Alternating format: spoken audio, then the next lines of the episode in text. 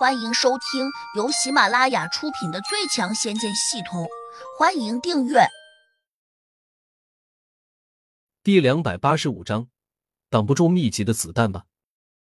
不等他说完，王百明就吃了声，打断道：“你开什么玩笑？胡杨又不是普通人，他哪可能需要别人保护？”农玉春愣了下：“是真的，他好像一直没有出过手。”都是一个叫乔小苗的女子替他打头阵当先锋，这有什么好稀奇的？令人当然不会把你们放在眼里，自然就不会亲自动手了。王百明轻视道。农玉春顿时哭丧着脸：“王管家说的对，我表弟已经被他们给杀害了，你赶快带人把他抓起来，为我表弟报仇。”王百明冷笑了声：“你要搞清楚。”我今天带人过来兴师动众，可不是为了帮你表弟报仇的。农玉春讪讪道：“王管家，不管怎么说，胡家那小子是秦大老板指明要抓的人，你快点带人上去，别让他溜了。”你让我带人去对付胡杨，你瞎眼了吧？你不知道胡杨有多厉害？王百明不高兴道：“幸好秦老板不像你这样无知。”农玉春一呆。不解道：“王管家，你大老远赶过来，不为了抓他，那你来这里做什么呢？”王百明脸色顿时变得有点不好看。这农玉春分明认为自己本事不行。我来做什么？需要给你汇报吗？他没好气的反问了一句。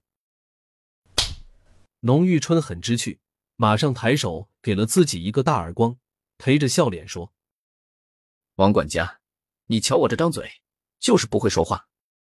我其实是想问你，如果你带着这么多兄弟，拿着冲锋枪，一举冲过去，胡杨那小子要是敢反抗，你就招呼大家一起扫射，你说他还跑得了吗？王百明心里一动，他何尝不想立功？如果能够赶在秦宁派出的异能人士来之前把胡杨干掉，秦宁一定会高看自己一眼，说不定还能给自己一个大大的奖赏。这么一想，他便下意识的往身后这一车拿着冲锋枪的退伍特种兵看了过去。这些人可全都是上过战场的，在枪林弹雨中舔过血的，个个都有敏捷的身手，尤其是枪法极好，百步穿杨绝对不是吹的。倘若叫他们一起上，估计真有机会。更何况他们的腰间还藏着手雷，就算打不过胡杨，也足够自保。想到这里。他狠狠的点了点头，说：“农玉春，你这个点子不错，我可以带他们去试一下。”农玉春顿时大喜，脸上却没有表露出来。他假装关切的问：“王管家，胡杨可是一个异能人士，你这样做不知有几分把握？”王百明沉声说：“你们不是前去打过头阵吗？和胡杨那小子在一起的，都有些什么样的人？”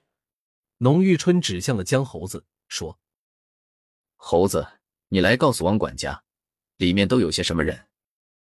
江猴子赶紧半弓着身，极尽恭顺的回道：“我之前带人摸进去过，里面总共有两男三女，除了姓胡的那小子外，另一个男的是个傻子，除了有一身蛮力外，并不会武功。另外三个女的，其中两个是老妇人，也没什么本事，倒是那个年轻女子，她叫乔小苗。”以前只是个普通的医生，这几天也不知吃了什么东西，突然就变得身轻如燕起来了。身轻如燕。不等江猴子说完，王百明马上问：“意思是他会轻功吗？”他奔跑起来就好像脚不沾地似的，非常快，而且眼力极好，反应也十分敏捷，竟能拿一把菜刀挡子弹。江猴子认真的介绍道。王百明若有所思的点点头。这女子必定是个异能人士，看来不好对付。加上她和胡杨，我们要同时对付两个异能人士，难度显然不小。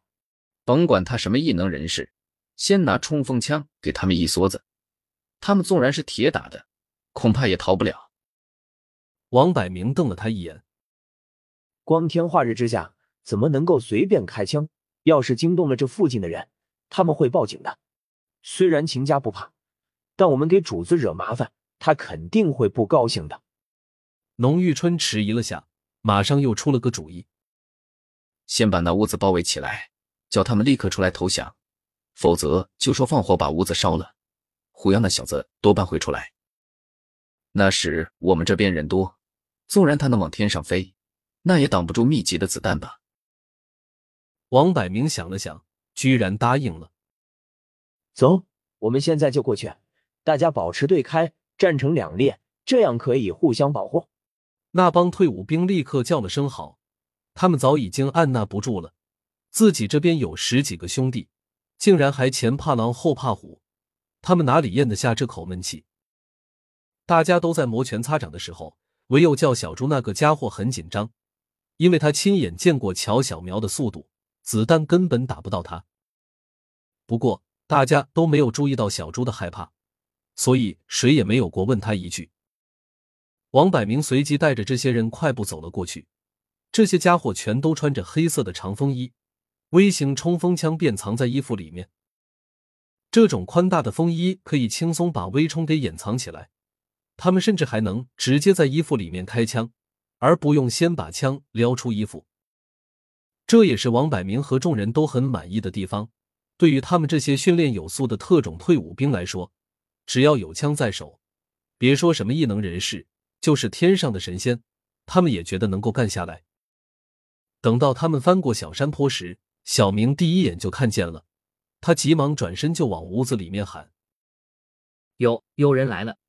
他的智力虽然较低，但也有三岁孩童的智商，因此胡杨交给他的这个任务，他倒也能够完成。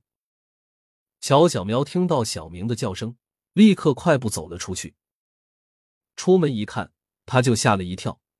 虽然他现在已经是个修炼者了，但却并没有经历过这样的场面，尤其是看见一群杀气腾腾的黑衣人。